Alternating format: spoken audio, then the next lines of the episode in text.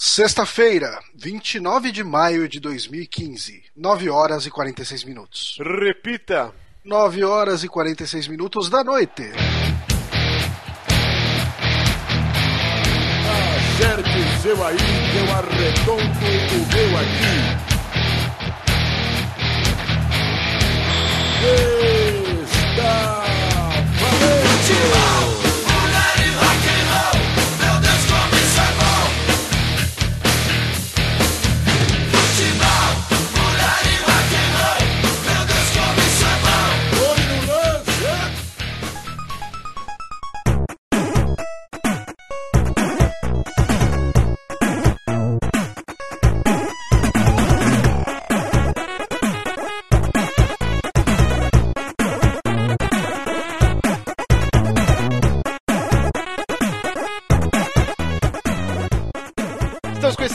Episódio número 13 do Saque aqui no Super Amigos. Aqui quem fala é Márcio Barros e comigo, ele que está de cobrador, está no maior ânimo do mundo, Johnny Santos. Olá, estamos também com o nosso querido convidado aqui. Ele que é mencionado, ele que aparece em todos os programas, mesmo sem aparecer. Estamos com Eric Seika, a lenda. Aê!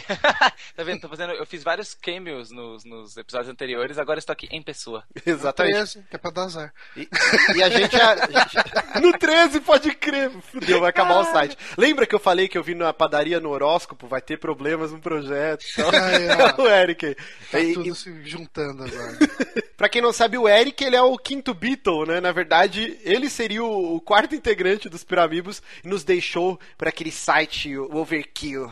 Não, não quis entrar pro Super Amigos. Então é por isso que a gente tem ódio dele e só convidou porque, porque ele vai trazer muito público pra gente.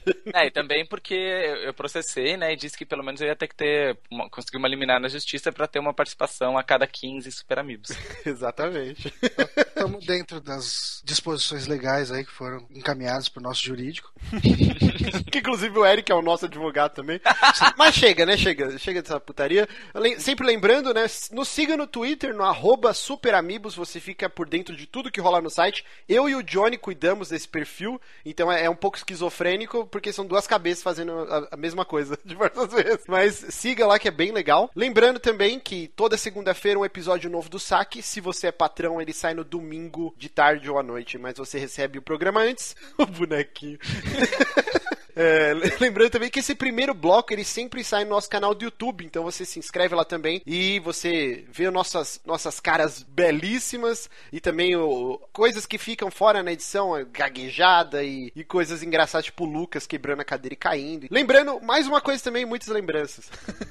Além do saque semanal, a gente tem. Eu preciso parar, parar com a gente, eu, eu preciso falar mais nós. Sim, Quando eu tô nós. editando, eu fico bravo com isso. Nós temos também o Saque Extra, que é o nosso podcast temático, ele sai de vez em quando. A gente teve já um do filme Mad Max, Fury Road, a gente falou também um pouco sobre os filmes antigos. E acredito que nessa semana vai ter um do Witcher 3. A gente vai gravar com nossos patrões lá, o Ogro e o Zabuzeta. E o Bonatti também. E vai ser bem bacana. O Bonatti não é um patrão. É eu, o Bonatti e os dois patrões. ok. Então Ele fique... manda aqui de alguma forma. É, sim. Ou não, né? Ou ele acha que manda e não. É, a gente finge que obedece alguma coisa. A gente finge que a opinião dele importa. Eric. que é alguma coisa. Quem, quem está vendo esse seu belíssimo rosto, essa foto aí ao, ao pôr do sol, onde a pessoa pode te encontrar? Cara, em primeiro lugar eu queria deixar claro que não é uma foto, tá? Que eu tô estático nessa posição e falando por meio de ventriloquismo. Isso, a gente tá gravando à noite esse sol, é, também é ao vivo. É o fuso horário de Taubaté. Exatamente.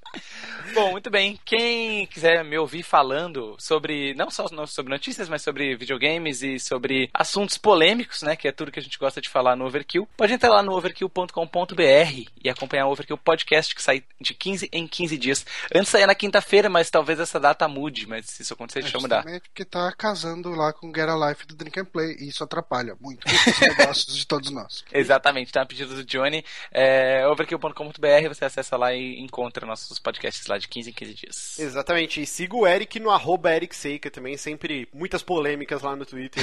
muito divertido. Sem mais delongas, vamos para nosso bloco de notícias, né? Eu vou começar aqui. Eu queria citar um tweet do nosso querido Johnny, cara. E na edição eu vou colocar uma música emocionante aqui, porque foi uma pérola de sabedoria. O Johnny sempre me iluminando, né? Inclusive, antes de, de ler essa pérola lindíssima, eu vou ler uma outra pérola que o Johnny me falou. Que volta e meia eu tenho um Siricuticos, porra, vamos criar tal coisa, vamos criar outra coisa. E, e vai girando, né? E aí o Johnny falou assim: Márcio, essa pica é maior do que o nosso Rabaguen. Toda vez que eu penso em fazer É, alguma é, coisa. Eu sou bastante eloquente quando eu quero expor um ponto. Inclusive, eu e o Lucas, a gente gravou um piloto de um programa que ninguém vai ver a luz do dia. Quer dizer, viram, né? Os patrões, a gente postou, publicou no grupo dos patrões, pra eles darem pitacos, né? A galera até curtiu, mas aí, com base nisso que o Johnny falou, a gente não, não, vai, não vai rolar, então vai ficar só pros patrões lá, um piloto de um, de um programa lá que não vai existir. Mas aqui, vamos citar então o tweet do Johnny, sobe a musiquinha. Acho que da mesma forma que hoje achamos inconcebível uma sociedade onde mulheres não votam, as próximas gerações possivelmente vão rir da nossa falta de representatividade de personagens femininos.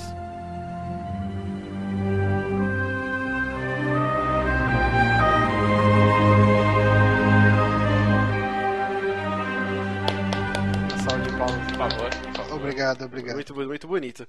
Com base nisso que o Johnny falou, vamos para a primeira notícia que é FIFA 16 terá seleções femininas pela primeira vez na história do jogo, cara. E lembrando que o FIFA ele não tem só 16 edições, o FIFA é de, de 1994. E aí quando chegou nos anos 2000, eles zeraram esse Não, não, não foi no anos 2000, ainda teve FIFA 2005, 2006. Eu acho que é a partir do 2010 que eles tiraram o 2000 e ficou só FIFA 10, 11, 12, alguma coisa assim. É, foi por aí, foi por aí. Eu tô tentando lembrar se o 9, se o FIFA 9 era FIFA 9 ou 2009. É, eu também não lembro. Eu tô, né? tô, enfim. É, mas então tem uma caralhada de FIFA, muito mais do que 16. E pela primeira vez agora vão ter times femininos, né? Não só não, não vão só mudar a skin, né? O Giliard, que é o produtor, ele deu uma entrevista lá pro, Overlo pro Overloader, ele falou que eles demoraram todo esse tempo porque eles criaram uma engine, né? Aquela, aquela moldura, né? Toda a captação para, para ser diferente de jogadores homens, né? Jogadores masculinos. Jogadores masculinos, tá certo isso? Sim, sim, Sim, tá. sim. e então é toda uma física diferente, né? Pra parecer que é uma mulher mesmo. Teve captura de movimentos com atletas e, e eles escanearam o rosto. Eles estão dando a mesma atenção pros jogadores e agora pras jogadoras. E isso é muito foda, cara. Mais ou menos, né? Assim, ele não vai ser tão completo quanto tudo que tem no modo masculino, né? Ele não vai, acho que não vai ter modo carreira, não tem nem seleção suficiente pra fazer uma Copa. Mas é um excelente começo. É uma boa forma de, de entrar nisso tudo. né? É, a princípio vão ser 12 seleções: Brasil, Austrália, Canadá, China, Inglaterra, França, Alemanha, Itália, México, Espanha, Suécia e Estados Unidos. E não, não vão ter times locais, né? Eu nem sei como funciona isso, porque justamente até a gente, nessa semana, a gente foi, foi acompanhando o anúncio e discutindo no Twitter.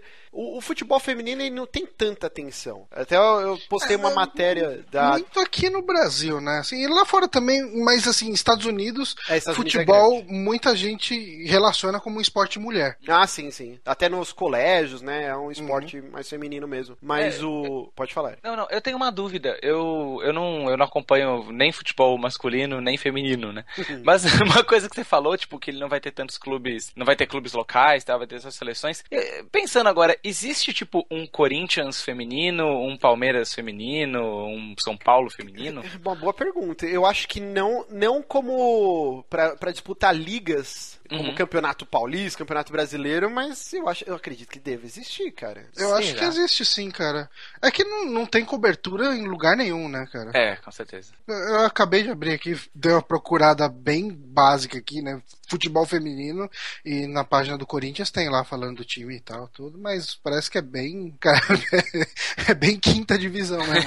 É porque a gente vê assim, é tão difícil até cobertura de, sei lá, de vôlei, basquete, né? O, o Brasil parece só existe o futebol e agora o UFC, são os únicos esportes que existem. Então a gente já não tem a cobertura desses outros esportes. E aí você pega o futebol feminino que já é um, negócio que eles não dão atenção, então fica mais obscuro ainda. Deve existir, existe o time, igual o Johnny viu, mas realmente não, não, não tem essa repercussão, não, não, existe uma cobertura em cima. Outra coisa é que essas, essa categoria né, só vai estar disponível no jogo amistoso ou torneio offline e partidas amistosas online. Então é um modo ainda bem capado, mas pelo menos é um pontapé inicial, né? É um pontapé e, inicial. E, eu, eu acho que é interessante, assim, eu espero. A gente tem um amigo que ama FIFA, que é o Vini, né? Uhum. Ele. E, e, ele odiou o, o FIFA 15, assim. Ele, ah. Pra ele, o FIFA 15 é o pior em 10 anos, no mínimo, sabe? Hum. E assim, é engraçado porque até quando teve a entrevista do Gilead no ano passado, no Matando Robôs Gigantes, ele. Você via que claramente ele não estava satisfeito com, com, com, o produto que eles tinham entregado. Uhum. Então, eu acho que é até legal que isso tenha vindo no FIFA 16, porque a gente não sabe se o FIFA 16 corrigiu tanta coisa assim, Sim. se ele realmente melhorou o jogo o suficiente. Agora, se saísse um jogo com a qualidade do FIFA 15 e botasse mulher, cara, ia ser o que ia ter. Assim, o pessoal já tá reclamando muito, né?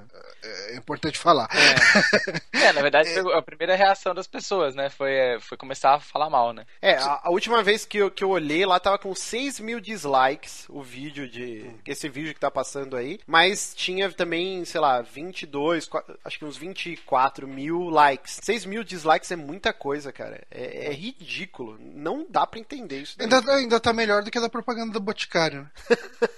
não fiquei sabendo desse lance. Que que propaganda do Boticário colocou. Ah, de, de Dia dos Namorados, eles colocaram os casais gays no meio, né? Colocaram casais héteros e casais gays ali, tipo, recebendo presente, abraçando e tal, hum. tudo. Tá com, assim, tá com muito mais da metade de dislike do que de like. Não, é, é ridículo, cara. É, mas e o comentário, tipo, espero que eles façam uma boa física de peito. É, ah, não, é foda. É, eu acho que a maior parte dos comentários de crítica é isso é desnecessário, ninguém vai jogar com isso. É, é o principal. É assim, ah, vocês deviam estar tá focando em melhorar a física, deviam estar tá focando em licenciar os times, os clubes nacionais. É, Porque é. é lógico, é lógico que o cara que vai licenciar é o mesmo cara que está desenvolvendo, é o mesmo cara que está fazendo modelagem 3D. Cara, não, esse lance eu fiquei irritadíssimo, cara. Tipo, ah, tomara que eles contratem os caras do Dead or Alive pra fazer física de peito. Tomara que façam um, código pra comemorar tirando a camisa. Mano, para de ser mongol, velho. Puta, tem que ser um imbecil, cara. Nem moleque de 13 anos é tão mongoloide assim pra fazer esses comentários idiotas assim. Eu fico ah, irritado, cara. Os comentários são de moleques de 13 anos.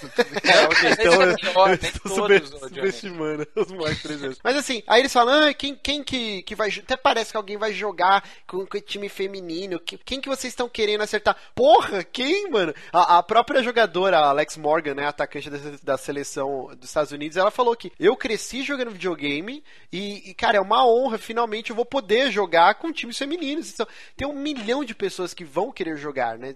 A gente, a gente não, né? Essas pessoas que estão criticando, elas esquecem que não existe homem no mundo, caralho. Existe mulher também e elas estão cada vez mais mostrando que, que elas são uma metade ou mais até do mercado consumidor.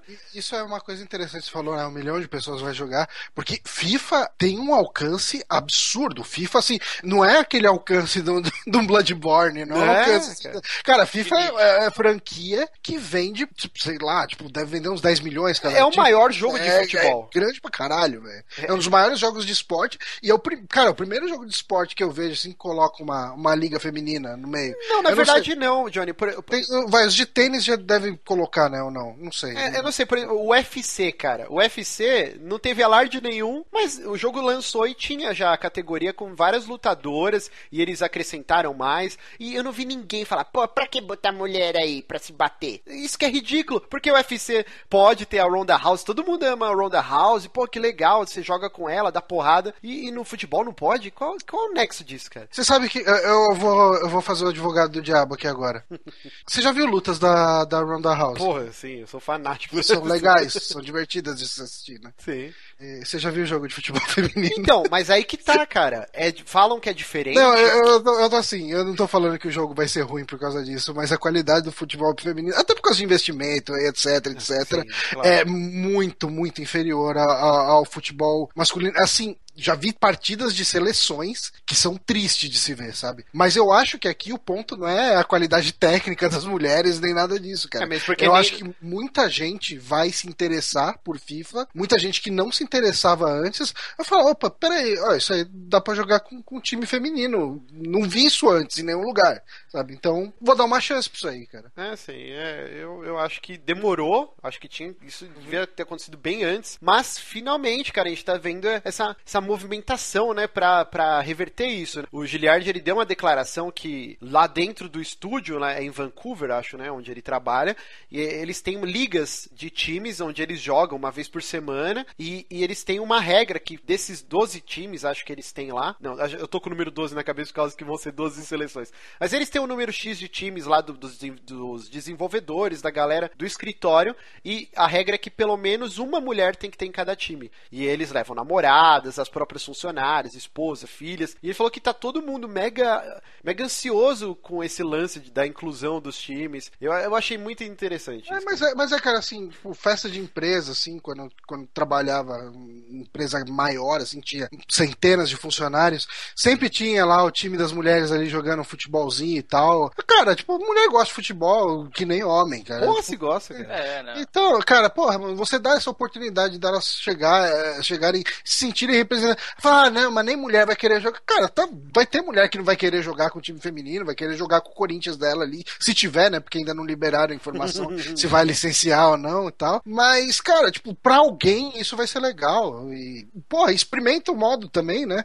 E vê lá, mesmo que você ache, mesmo que você não goste de futebol feminino, cara, joga, de repente você vê uma coisa diferente nesse jogo e pá, é, é só esse reiterismo pelo reiterismo é foda, cara. É, É, ridículo. e mais, você pode nem jogar. Sabe assim, é, um, é um modo extra, é um modo que tá ali, ele, ele não, ele não vai retirar o modo normal que já tem do jogo. Se você quiser ignorar completamente o modo de futebol feminino, você ignora, cara. Realmente não é, não vai influenciar em nada o, o resto do jogo, sabe? É absurdo. E- Eu acho, talvez tenha um pouco a ver com o fato das pessoas, como FIFA é um jogo né, de futebol, de esporte e tal, que as pessoas gostam às vezes talvez de reproduzir na tela, no, no jogo, o que eles veem na TV, né? Então, ou que eles, as partidas que eles assistem, né? Talvez por isso essa rejeição tão grande ao futebol feminino, porque na prática muito pouca gente assiste futebol feminino, né? Então acho que por isso que, ah, não, não- eu não tenho interesse em jogar com o time feminino porque eu não- nem vejo o time feminino, então não, não tem graça, o legal é se jogar com quem você vê e tal. Mas é como o Johnny falou, cara, é uma opção mais, mais gente vai jogar, alguém vai se interessar por isso, sabe? Quem gosta de futebol feminino vai poder jogar, e essa que é a questão, é poder jogar, Não, sabe? cara, é, é aquela velha história, né? O cara fica lá reclamando em rede social. Ah, eu queria tanto ter uma namorada nerd que curtisse as mesmas coisas que eu e não sei o quê. Aí o cara faz uma parada pra, tipo assim, pra de repente aproximar mais mulheres do videogame e de, de trazer a mulher pra dentro desse universo. Ah, não sei o quê, estão acabando. As mulheres acabaram com a cultura pop. Elas destruíram a civilização ocidental. Ah, toma no cu, mano. Vai lavar uma pilha de louça. Ah, eu acho que é importante a gente falar que um- uma das coisas ali que o Giliard respondeu mais de uma vez, eu acho que é interessante falar, não vai ter como fazer time misto, né? De- você não tem como colocar mulheres. A Marta com o Neymar lá. É, é, não, não tem. E, e assim, tipo, eu acho que não vai ter modo de você fazer o seu próprio jogador, né? A sua própria jogadora, que nem você tem no modo masculino. É bem, bem nerfado mesmo. É assim, bem, um é bem capadão mesmo. Bem capadão. E, um e- teste, né, cara? É um teste. É, É é um uma teste. primeira vez. Depois, se fizer sucesso, se a galera curtir, tenho certeza que eles vão implementar mais funções nos próximos FIFA. É, com certeza. Sim, é, tem, tem que fazer, né? E é que nem você falou, Eric, é uma, uma, uma outra função, é uma outra opção. Não tá tirando nada do jogo, cara, pra acrescentar isso. Então, não tem por que chorar, cara. Não tem por que reclamar, ser contra. Você não tem esse direito. De, ah, eu sou contra, hum, não quero mulher. Você não tem esse direito, cara. Não tem, é, não tem, não tem. Acho que, acho que você até tem, mas tá completamente errado e você é um imbecil. Não, mas o cara, ele, ele ser contra existirem mulheres no, no, no FIFA é a, mesma, é a mesma idiotice se ele falar assim, não, não pode ter jogador negro. Você não tem esse direito. É a mesma coisa do time feminino. Você não tem esse direito, cara. Por isso que, Eu tipo, acho que ele tem que protestar contra a FIFA de verdade, pra que ela tire o futebol feminino da existência. É. Ó, aqui, ó, não pode mais mulher jogar futebol. E todas essas mulheres aí tiram essa camisa e botam uma burca também. Não sei o que. Eu não sei, cara. Tipo, É, é- é o fim, é o fim. Mas, pô, que legal. Palmas pra, pra EA por ter essa ousadia. E o Giliard, ele falou, a gente sabia já que ia ser negativo, ia- uma parte ia, ia reclamar, né? Uma parte ia receber negativamente, mas a gente... Ele até colocou no Twitter dele, foda-se, estamos fazendo isso por nossas filhas, esposas, mães. É, foi muito legal a declaração que ele deu lá no Twitter. E é isso mesmo, foda-se, não gostou, vai... Ai, se, se vai jogar vai PES. jogar Vai PES, jogar é. PES. Vai lá, enquanto a Konami existe. Vai jogar PES que você não corre o risco de selecionar sem querer o modo de futebol feminino. e Nossa, de repente apareceu um monte de mulher na sua tela. Não reclamava porque o juiz virava cachorro. Cachorro pode. Mas indo de alhos pra bugalhos, o Johnny, o Johnny, completamente O aqui Johnny. o discurso feminista.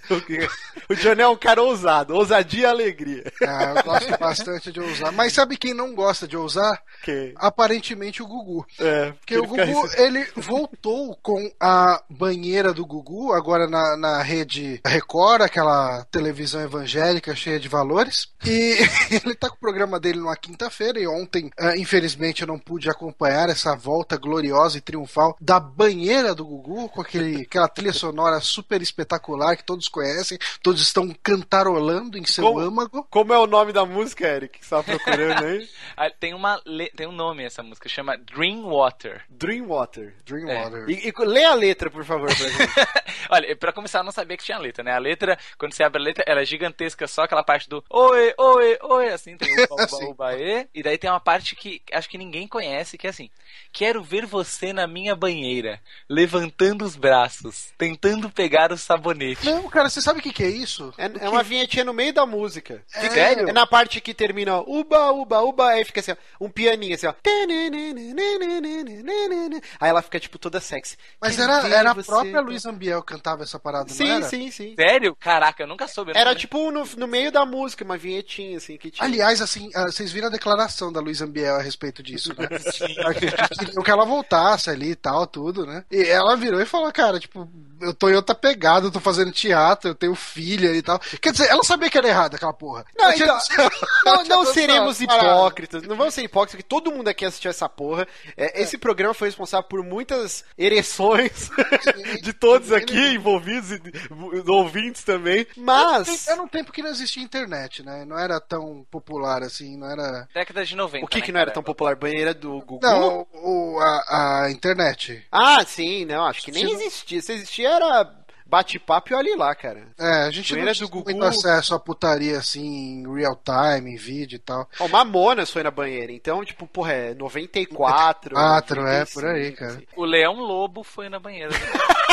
Cara, você sabe qual que é a lembrança mais bizarra que eu tenho da banheira? É. Foi quando a Elke Maravilha foi. O quê? Ela, ela tava com um maiô, era um maiô que pegava, tipo assim, era um maiô de velha, sabe? Tipo, Aham. bem aqueles maiôs. Que ela é uma anos senhora, 30, né? assim, ela é uma senhora.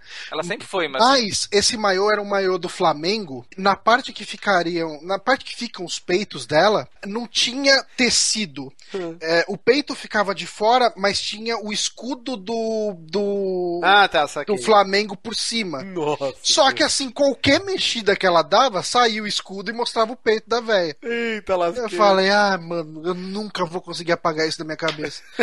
Meu Deus. É, é nível trauma, assim. Se, mas, tocou, se tocou pensando nela, que maravilha. mas, assim, eu fui atrás de vídeos, eu fui ver como ficou essa banheira nova. Ah, né? é, então, é, gente tá gravando isso no dia 29, foi no dia 28, né? Foi ontem. Exatamente, teve, né? foi ontem. E assim, essa ele contou com um elenco de peso aí. Lá vem, lá vem. Teve Kleber Bambam. Ai, meu Deus do A céu. gente teve Marcos Oliver, que é um ex-ator do teste de fidelidade. Ah, é o que virou pintor, né? Que ele falou, pô, eu tive que virar pintor aqui. Falou assim, um monte de pessoas fazem esse tipo de serviço. O sertanejo Léo Rodrigues. Não faço ideia quem, Quem seja. é esse, cara? Ah, O modelo Diego Grazolen. Só tem homem nessa porra? Não, eu tenho o time feminino aqui agora. Ah, tá. Tem Denise Rocha, Não mais sei. conhecida como Furacão da CPI, que eu também Ah, tá, eu sei. eu lembro dessa, ela posou no. Posou na Playboy. Ah, a Miss Bumbum India, Indianara Carvalho, Meu Deus. a ex-garota da banheira Fabiana Andrade, então pegaram uma outra lá que tava lá e tal. Não era o E que a- namorou com o Gugu até? Ah, é cara, uma morena? É uma não. O morena? Gugu namorou? Então, o Gugu, numa época que ele queria mascarar a. Ó, a gente tem que tomar cuidado pra gente não ser processado. o Gugu foi o cara que descobriu locomia e trouxe isso lá de Ibiza. Então, né, gente, todo mundo sabe. É... então, assim, o Gugu tem uma época que ele namorou com essa daí. Mas ok, prossegue aí, Johnny. E a campeã de fisiculturismo Verônica Araújo. Mais uma coisa que chamou muita atenção da galera e que revoltou a internet foi o tanto de roupa que esse pessoal tava usando pra ir na banheira, cara. Ah, Ah, elas estavam com tipo com uns tops assim, era não era aquele biquíni que toda hora saía e mostrava alguma coisa. Elas estavam com uma roupa que assim, ela podia, puta, ela podia assim ralar com o cara ali no meio do, do arame farpado que não ia mostrar nada de qualquer jeito. o pastor não aprovou. O pastor não aprovou, então acabou sendo uma banheira mais de família, né? É, o, o- Gugu ele tá tentando apelar, né? Ele entrevistou a Von Richthofen, depois ele entrevistou o goleiro Bruno, né? Ele tá com esse quadro de entrevistas com serial killers, bandidos muito, muito perigosos e tal, não sei o quê. E aí, acho que começou a subir a audiência. Ok, qual a próxima apelação que a gente pode fazer? Vamos trazer a banheira de volta. E, e que nem eu falei, né? Não vão ser hipócritas, porque a gente, a gente assistiu essa porra durante a existência dela. E, e momentos marcantes, o Johnny falou já da Elk, eu, eu lembro uma que foi o filho do, do Carlos Alberto de Nóbrega, o. Como que ele chama? É Marcelo de Nóbrega. Marcelo, né? E ele, na caruda, assim, ele desamarrou o sutiã da, da Luísa Ambiel e ela ficou com os peitos de fora, cara. Mas ela deu-lhe um cacete. Ela, Ela, ela, era, deu, ela era forte, ela cara, era aquela- forte. É, brava. Ela deu-lhe um cacete nele, cara, e foi ao- era ao vivo aquela porra, né? E, e aí foi mó, nossa, mó situação de bosta, assim. E ela deu várias entrevistas falando, pô, o cara mais imbecil, mais respeitoso. É, né? É, é- é assim, a gente sabe que aquilo tudo tem, tem um teor sexual, tem um Pra teor caralho. ali pra caralho. Mas, tipo assim, ainda existe um mínimo de respeito, né, Sim, cara? sim, Tem é que, o- ter, tem que ter um mínimo, um mínimo, cara. Tipo, tem, existe uma linha que você não pode cruzar. Mas, mas o Gugu, né, cara, é esse negócio. Porra, o Van Damme, cara, o Van Damme É, veio Van pro. Brasil, o Gugu fez a Gretchen se esfregar nele e o cara teve uma ereção e ele usava aquelas calças coladas, né? Puta, mas ficou a bengala lá exposta e o Gugu assim, ó, olha lá, gente, olha lá, gente, apontando. e o, Apontando pro mano, um astro de Hollywood, o cara veio pro que foi nossa, e ele curvado assim, ó, o Van Damme, tipo, andando curvado assim. Nossa, que vergonha. É um bagulho que você assiste eh, da vergonha alheia, você sente vergonha pelo cara. pa- Imagina, cara. A pa- Eu só quero dar um destaque aqui, eu acho que é importante, para um tweet a respeito do que foi a banheira do Gugu ontem. Hum. No Twitter ali, o cara, Thiago Pereira mandou. Melhor comentário sobre a banheira do Gugu de ontem. Que banheira comportada. Liguei a TV e jurei que era aula de hidroginástica. É, eles estão testando, eles estão pisando em ovos, né? Vá, vamos aumentar a audiência, vamos agora tentar ser mais ousado e tal. Vai, vai chegar uma hora que vai voltar igual era antes, se não pior, porque agora ele é de noite, no horário. Antes passar meio-dia, cara. Você tava almoçando com sua avó, com a sua família e tava nego se roçando e foda-se, era algo normal, né? se arrastando ali com a, com a Luísa Ambiel. Era uma Cara, o Tiririca tinha- tava com uma sunguinha de leopardo, cara. Caralho, isso era muito errado. Não, né? Maguila participou da banheira do Gugu. Nossa, é maravilhoso. Tammy Gretchen. Quando ela era mulher ainda, né? cara, foi, foi tenso. É. Sua melhor lembrança, Eric, da, da banheira. É A melhor ou a mais bizarra? Ah, tanto faz. Ah, que, que você lembra com carinho. Meu Deus. Olha, eu lembro da vez mais, com certeza, a vez mais engraçada foi a vez que o Tiririca foi, porque ele foi muito engraçado, tá? Eu tô até procurando um vídeo pra ver se eu Tem- encontro pra mandar. Tem um que nem foi na banheira, na verdade, mas era na época, ó, pra você ver como era antigo essa porra, era na época que o Jô Soares era do SBT. E aí no programa do Jô, ele entrevistando a Luísa Ambiel, eles montaram uma banheira no palco do Jô. Vocês assistiram isso? E o Jô entrou Caramba. com o terninho lá dentro da banheira e a Luísa Ambiel lá, tipo, enforcando Caralho. ele, assim. Deve ter esse vídeo, eu vou tentar procurar, cara. Foi bem engraçado na entrevista, assim. Meu Deus. Eu só não entendi uma coisa: se essa banheira vai ser uma coisa que virou um quadro do programa, ou se eles fizeram um teste pra decidir se vão colocar depois. É porque tava com cara de ser uma homenagem. É, tipo, saudade. ah, Ah, mas começa assim, lembra né? disso e tal. É, eu acho que acaba sendo um termômetro. Se o pessoal gostou mesmo, eles continuam. Mas o pessoal criticou a falta de putaria, isso é fato. É, claro. É, em tempos de, de Pornhub, de RedTube, de Ninguém tudo quer ver isso mais. aí, você não quer ver men- menininhas de top e tudo mais, É, cara. gente- se é pra ser essa desgraceira, seja desgraceira completa, né? É engraçado, né? A TV ela- tem esses ciclos, né? A gente teve, por exemplo, a época do, do Coquetel no SBT, que era o programa do Miele, né? Que foi, acho que, os primeiros par de peitos que eu vi na minha vida.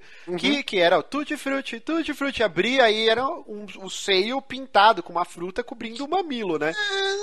Ah, tá, era. No- durante o programa era, daí no final Isso. tinha No strip. final tinha striptease que quando ia tirar a calcinha, ele só mostrava a silhueta e escuro, subia é, os tá. letreiros, eu ficava puto todo o programa. Mas, e aí depois a gente meio que deu um break nisso, aí depois a gente teve a volta com a banheira do Gugu, aí proibiram o Ministério Público, não, isso é uma pouca vergonha, e, e cortaram o banheiro do Gugu. Aí depois de um tempo, a gente teve os programas do Gilberto Barros, e até o Super Pop, né? E aí tinha, nossa, o Gilberto Barros era demais, que tinha um aquário, que a pessoa ficava lá e começava a subir água, e os caras iam fazendo perguntas. Nossa, e e eram aquela as minas câmera sem- via de baixo, Sim, assim, e as cara. minas sem sutiã com a camisa branca. Aí ia molhando, cara, você via os peitos inteiros, assim, porque ela tá com a camisa branca. E era um cara e uma mina, né? E o cara só de cueca, e cueca branca também. Uhum. Aí ficava a giromba lá. Era muita putaria. E depois sumiu isso da TV. né? O Super Pop tinha desfile de lingerie todo dia, vocês É lembram? verdade, verdade, era verdade. bem na hora do futebol. Patrícia Limonge. Era bem no intervalo do futebol, era muito bem posicionado aquilo. Patrícia Limonge, quantas homenagens. Virou evangélica hoje. Virou evangélica. Olha só. Não, É. po- não posa mais de lingerie. E, e aí Mas gente... eu acho que a gente precisa tirar uma coisa aqui do caminho. Hum. A gente começou o programa falando sobre inclusão feminina, blá blá blá blá blá blá. E agora a gente tá explorando toda a sexualidade e a sensualidade da banheira do Gugu e tantos programas. Não, mas É, calma, banheira Pessoas vão, Gugu- vão chamar a gente de hipócrita. Não, mas não é, res- são- é Mas eu coisa. acho que é importante a gente responder aqui, pra gente não ter que ficar se respondendo no Twitter a toda hora. É, é importante que exista representatividade feminina em qualquer lugar. É importante que as mulheres tenham acesso, tenham uma participação eh, igual a do homem, em- eh, assim, equivalente pelo menos a do homem em todo, em toda a mídia, em todo lugar, e, e esse passo que a gente falou lá atrás do FIFA é importantíssimo. Mas, cara, eu acho que a sensualidade, a sexualidade é uma coisa que, que não pode ser completamente ignorada, não pode ser ignorada. não- acho que nenhuma palavra define melhor do que ignorada. Assim, todo mundo gosta de sexo, todo mundo gosta de ver uma mulher bonita, todo mundo. ah, O mundo tá super populado, por quê, cara? Se fosse É, dolorido. Mas assim, o Então, lance da assim- banheira não são só mulheres, tem mulheres e tem homens, entendeu? É, homem, Essa os cara, igualdade a gente que a falou, gente tá é falando. tudo fisiculturista, os caras tudo bombadão. Ah, os caras da Então, é, modinha, até ator, dessa astro. Vez, tipo. né? Dessa vez. Não, assim, mas antes também, cara. Tinha os escrotão, tinha o Tiririca, mas tinha a El que Maravilha do outro lado. É, cara. Então, assim, era bem meio a meio, assim. E esse do que eu falei do Gilberto Barros, era uma mina com camisa branca lá, molhando e mostrando os peitos, mas do outro tinha o cara saradão lá com a giromba de cueca. Esse é uma outra coisa, então não confundam. É, é, assim, É, eu, o eu só problema queria não tirar é- isso do caminho. é, o problema não é mostrar a mulher sensual, a mulher de biquíni, a mulher na banheira. O, problema, é você- só mostrar. É, o problema é você só É. representar a mulher como objeto da banheira, um obstáculo pro cara pegar o sabonete. É que não era só isso. Eu não acho que a banheira do Gugu era um, essa grande absurdo que as pessoas ficam falando assim de ah, objetificação da mulher, não sei o que lá, coisa horrível, machista. Eu não acho. Eu acho que era uma putaria num horário que não era pra Ah, é, na mas TV. Ele só saiu do ar por causa disso. É, Porque ele passava meio-dia, pela- era peito escapando e, É, e pinto escapando e mó roçação da porra. Mas não acho que o problema é, é a banheira do Gugu mostrar mulheres objetificadas, porque isso não é só na banheira e não era a banheira o principal foco disso, né? Não, mas é isso. Então, banheiro do Gugu, vamos ver quanto tempo demora até voltar a baixaria total. e o pastor vai. Se tiver audiência, o pastor vai deixar, cara. Ele tá cagando. Macedo vai estar lá roçando sua barba. Mas é isso. Continuando o nosso Feminazi Cast. Elec, elec, nossa, elétrica, eu ia falar. Electra. pa- eh, parece que Electra estará na segunda temporada de Demolidor. E eu não sei, cara. eu- todo mundo aqui sabe quem é Electra. Ou não? É, sim, ok. sei, ó, você quer que eu, eu diga de onde eu sei que é Electra? É, eu também, Eric. Eu sei quem é a Electra do filme da Jennifer Garner sendo Electra. Sim, ela tem, apareceu no filme do Demolidor com o Ben Affleck, depois ela teve um filme solo, né? Ela tem o filme, o filme. Aliás, a participação dela no filme do Ben Affleck é, é só mais um cocôzinho no meio de tudo aquela merda, porque é, ela, tipo, ela fornece, ela oferece alguma resistência só para ele e mesmo assim ele tira um sarro dela de boa. ela não faz nada até o resto do filme, cara. É, pra quem, pra quem não lê os quadrinhos Electra, ela é uma ninja assassina, né? Que, que acaba virando uma antagonista e também um interesse amoroso com o Demolidor. É, bem bem como é a Mulher Gato com o Batman, ou a, a, a Gata Negra nem tanto, né, com, com o Homem-Aranha, porque ela era meio do bem, assim. Mas rola esse conflito, né, ela é minha inimiga, mas eu sinto uma atração por ela, esse romance proibido, blá. E duas atrizes fizeram testes e esse vídeo foi vazado do teste, mas já tiraram do ar. É a Shiva, nossa, é difícil falar, cara. Shiva Kalaiselvan e Luiz, Luísa Mignon. duas atrizes bem desconhecidas, assim. Okay. Eu, eu vi as fotos dela, não achei nenhuma delas muito bonita. E, e, e, assim, por que, que, eu, que eu quero que seja bonita? Porque Electra, ela é lindíssima nas HQs. Ela é considerada, ela é grega e ela tem todo aquele lance de deusa grega, bababá. Onde ela passa, ela chama atenção. O, o, o Márcio, ele é bem exigente com mulher. e, e às não. vezes até eu até desconfio das opiniões. Não, sabe por que eu tô falando isso? Porque aí você pega, por exemplo, na primeira temporada do Demolidor, não vamos dar spoiler, mas assim, as duas mulheres que, que circulam a vida do Matt Murdock. É a Enfermeira da Noite, né? Que é, é protagonizada pela Rosário Dawson, que, que eu acho uma mulher lindíssima, cara. Rosário Dawson é muito gata. E tem a Ellen, é, Ellen Page? Não, que Ellen Page? Ellen Page? Ka Karen Page. Karen Page, calma, calma. a, Karen Page, que é protagonizada pela Deborah Ann Hook, que é lindíssima também, né? Vocês acham que eles matam ela logo nessa temporada? Já? Então, esse é o problema. Porque aí você pega Electra, pra Electra quebrar esse ciclo, né? Essas duas mulheres, esse, esse triângulo que já tá meio formado, tem que ser uma uma mulher femme fatal, fodida, lindíssima e tal. E essas duas atrizes que estão escaladas, eu achei que nenhuma oferece risco para Rosário Dawson e para Deborah Ehu, cara. É, mas assim, né, o, as notícias... É, eu, eu, acho que eu tô concordando um pouco com o Márcio. Bem-vindo ao clube do Bonatti, né? É que talvez ela não seja. Esses testes talvez não sejam pra Electra, né? Embora os rumores digam. Ah, é, são rumores. Porque dizem que talvez seja pra uma personagem chamada Elise, que eles não anunciaram ainda, né? Uhum. E que talvez seja pra ela, né? Eu não sei, cara. Eu realmente. Eu não assisti a primeira temporada de Demolidor. Ah, Eric, por que, que você faz isso, Eric? Ah, cara. Eu, eu sou seu amigo ainda. É, eu assisto pouca série, cara, então é, é difícil pra eu acompanhar tudo que vai lançando. Hum. E Mas... qual que é o interesse que ele vai ter numa série de um advogado que combate o crime? Inclusive a foto dele tá de óculos escuros aí, igual o Demolidor. então, é, eu não sei, porque a personagem Electra, pra mim, ela não diz absolutamente nada, porque eu achei o filme uma bosta. Filme... Ah, não, mas não pode pegar como base o é, filme. É, mas também por esse lado não dá, né? Porque a série também é zero baseada no filme, né? Então, sim, ela... sim. Eu, eu, acho que tem chance de ser bom, cara, mas eu realmente acho que é muito ainda rumor para dizer que ela vai estar, tá, né? É, teve um, um, rumor anterior que aí sim minha, minha, cabeça explodiu e eu fiquei tão chateado quando des desconfirmaram que a Ale Alexandra Daddario seria Electra. E para quem não sabe, pô, cenas inesquecíveis do True Detective. Alexandra Daddario é a coisa mais linda do mundo. Ela é a filha do The Rock agora naquele filme do terremoto, da falha de San Andreas e tal. É muito bonito. E aí sim, cara, ia ficar pequeno pra, pra Rosário Dawson e pra Deborah Enru. Mas vamos ver, né? Eu, eu entendo essas escolhas aqui de atrizes porque elas têm uma cara meio grega. Sim, sim. Você consegue. Elas conseguem se passar por uma, por uma mulher grega, né? Que é a, a Electra no, nos quadrinhos, pelo menos. É, uhum. ok, vamos ver. Tomara que seja só rumores e que seja pra essa Elise aí. E eu não quero a Electra na segunda temporada, porque eu acho que deu é complicado falar Demolidor porque nem todo mundo assistiu. Mas assim, deu a entender que, que eles vão trabalhar esse lance do, do triângulo do Matt Murdock, da Karen, Karen Page e de, então, de mais. Eu não sei, cara, eu não sei, eu não sei até que ponto a gente consegue dar spoiler de quadrinho aqui e estragar a experiência de quem vai ver a série. Ah, é, não, então só pra gente não não dá spoiler. Então, assim, eu queria uma temporada trabalhando os relacionamentos que já existem e coisas que vão acontecer com outros é, vilões tal que ficaram de gancho. E, e, na terceira temporada, aí sim trazer Electra. Eu acho que ainda é muito cedo. Porque a gente teve uma série inteira construindo o Demolidor. Isso não é segredo para ninguém, né? Ele se torna o herói com a, com a fantasia dos quadrinhos, tudo bem próximo ao final da série. Então agora eu queria ver esse, esse ano 2 do Demolidor para depois sim trazer Electra, que é um é, personagem eu, importante para ele. Eu tenho um chute que eu, que eu acho que pode muito acontecer para essa segunda temporada de, de, de Demolidor. É, você soltou um spoiler no meio, eu não vou cortar, quem pegou, pegou. Uhum. eu, eu acho que a segunda temporada vai ser uma temporada de vingança. oh, deixemos, deixemos aí.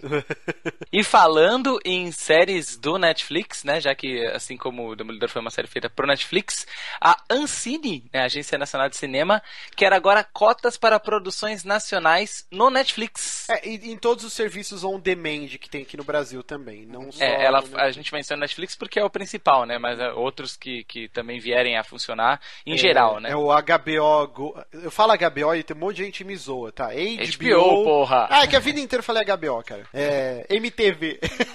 MTV. é Netflix, HBO Go, Fox Play, não só o Netflix, terão que ter 30% da programação deles reservada para produções nacionais. Eu sei que a princípio a gente já franze a testa e fala, putz, que filhos da puta, né?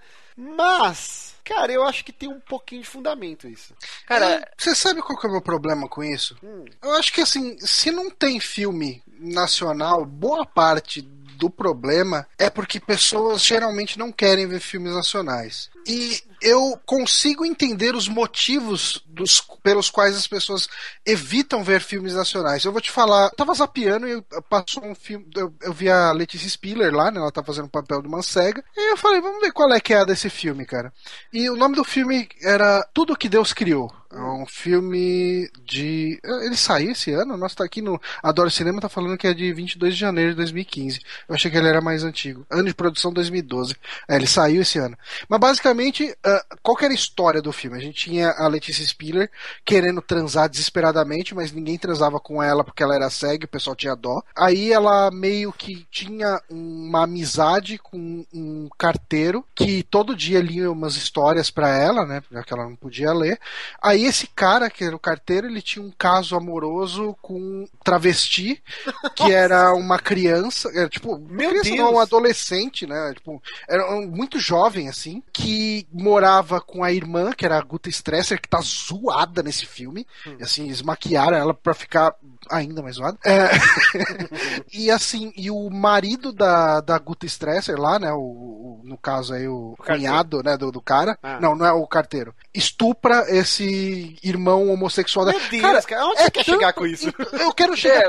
É, Por que, que eu gostaria de ver esse tipo de filme? Não, mas todo aí... filme, cara, não, quase cara, todo filme, filme nacional. Não, para, quase não. todo filme nacional é uma desgraça, cara. Não, é, é calma, tristeza gente. atrás de tristeza. Preconceito cara. bobo isso aí, cara. Nada não é um preconceito. Cara, eu te desafio a ligar no canal Brasil a qualquer hora e assistir o filme que estiver passando. mas, mas aí o canal brasileiro é o canal Brasil? É, o canal Brasil é. Não, cara, mas muita eu... pornô chanchada, produções antigas. Cara, tem muita coisa boa sendo passa hoje. todo tipo de filme, cara. E outra, não, tipo essa programação do Netflix e do HBO Go e tal, não seriam só filmes. Ah, Poder, seriam séries. Vai então, por exemplo. de stand-up comedy de uma galera. Ah, também vai ter stand-up, mas assim, pô, e se os caras destacarem todos os episódios, sei lá, do Mundo da Lua, todos os episódios do Ratimbum, é, são produções muito boas, cara, que dão pau em muita coisa gringa, e você colocando essa programação nacional, você incentiva a produção de novas coisas. É, mas, mas você não precisa ir tão longe, cara. É, essa lei, ela tá valendo pra TV paga também, né? Sim. E, e, e, quando ela começou a valer, teve, assim, uma discussão muito forte, assim, ah, que absurdo, porque como que você vai obrigar os canais internacionais a fazerem produção nacional, 30% e tal, não sei o quê.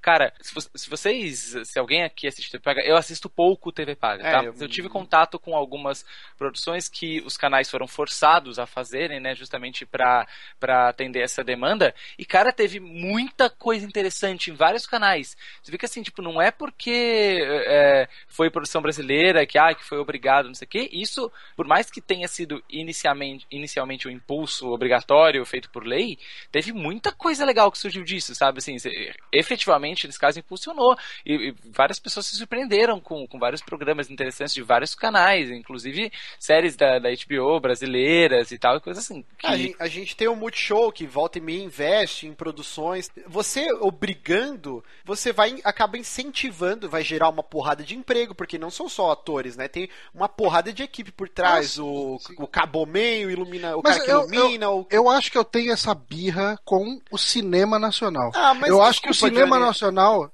tenta muito ser cool tenta ser o, aquele cinema cabeça e ele esquece muitas vezes, tipo, o pipocão, cara. Tipo, eu assisti, por exemplo, aquele filme Dois Coelhos. É legal, eu gostei cara. pra caralho. Eu, eu, gostei pra caralho. Mas, tipo, a gente tem muito pouco desse tipo de filme. É claro, porque a gente tá acostumado a consumir enlatado. A, a, é muito mais fácil você pegar, por exemplo, o Breaking Bad e você vai lá e compra os direitos pra ter do que você fazer o Metástase, que é a produção ah, cubana lá é uma coisa ridícula. É ridículo, é mas, ridículo. cara, é filme, filme padrão que você tá falando é só americano. Você vê os filmes, os filmes franceses, Bollywood, os filmes cara. alemães, os filmes italianos, os filmes espanhóis, os filmes argentinos, os filmes mexicanos, são todos diferentes, Não, assim, eu digo, os brasileiros. Eu digo então, mais, é tudo igual. Filme argentino coisa. e filme espanhol tá dando pau em muito filme americano, cara. Aquele, até acho que foi o Bonatti que, que falou, pô, que foda que eu e a Jéssica a gente ficou, oh, assiste, assiste, que é aquele, o Eu Corpo, que tem no Netflix, é um filme espanhol. Cara, é um filme que dá pau em muita produção americana, cara. É, o filme argentino tem aquele O Segredo dos Seus Olhos, eu não lembro exatamente. Fantástico esse filme. Foda pra caralho. E, e então, você... você sabe qual que é o problema? Quando o, o cinema brasileiro uh, se propõe a entregar a produção. Porque assim, o, o, cinema brasileiro tem uma síndrome de coitadinho que é foda.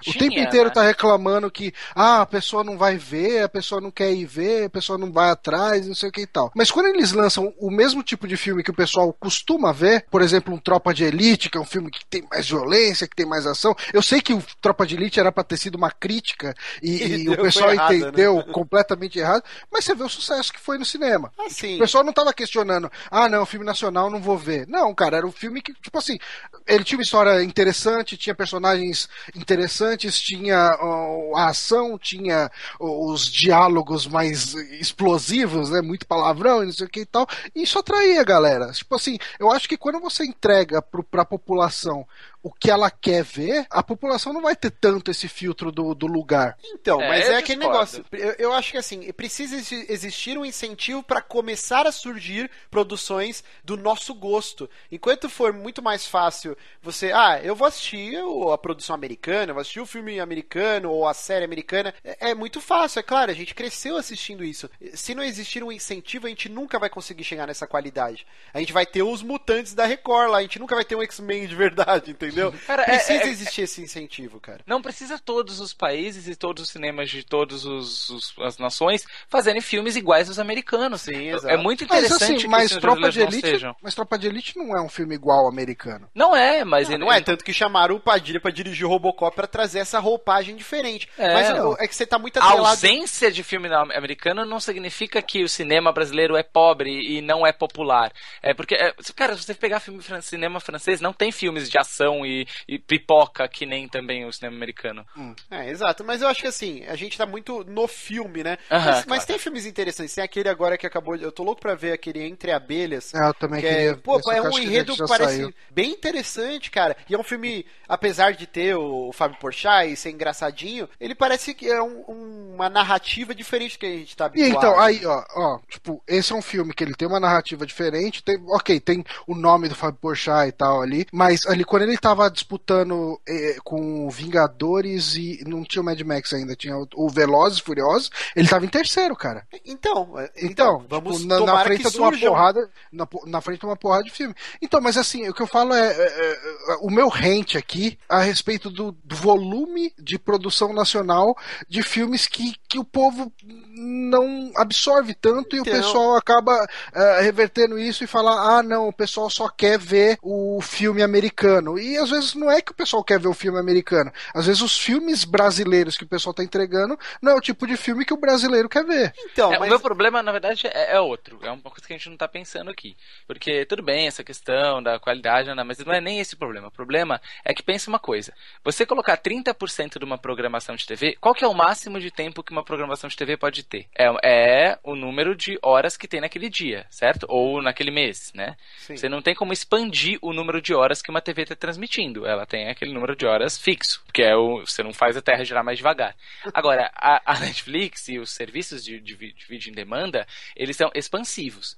Então, se você quer colocar 30%, se você fixa uma cota de 30%, significa, em última instância, dizer que o Netflix brasileiro não vai poder. Se ele, vamos supor, hoje, o Netflix cumpriu a, no, a meta. Assim, ele fez um trabalhão pra caralho, fez vários acordos com vários negócios, encheu e fez a meta de 30% lá, conteúdo nacional. Alcançou, graças a Deus. E daí, amanhã, surgem 10 novas séries internacionais, que é comum isso acontecer. Uhum. Ou surgiu uma série internacional nova, sei lá, saiu a nova temporada de House of Cards amanhã. O Netflix não vai poder colocar porque vai desbalancear a porcentagem, porque aumentando aquele conteúdo, a produção nacional não representa mais 30%. Não, calma, mas eles ah, ele pode tirar um monte de filme gringo ali. Eles fazem todo mantém. mês essa renovação de tirar coisas do catálogo e acrescentar. Sim, sim, mas sim. é o que eu tô querendo dizer que eles vão ser obrigados a tirar para manter uma porcentagem, não é? Você, Exatamente. É muito, isso é muito complicado, porque com uma, com uma programação fixa, tudo bem, você substitui os, os programas e tal. Agora no Netflix, o, o, que é um serviço que você vai acrescentando coisas com muita frequência, você seria obrigado a tirar coisas, não porque elas ficaram obsoletas ou porque ninguém mais está assistindo, mas só para manter a porcentagem.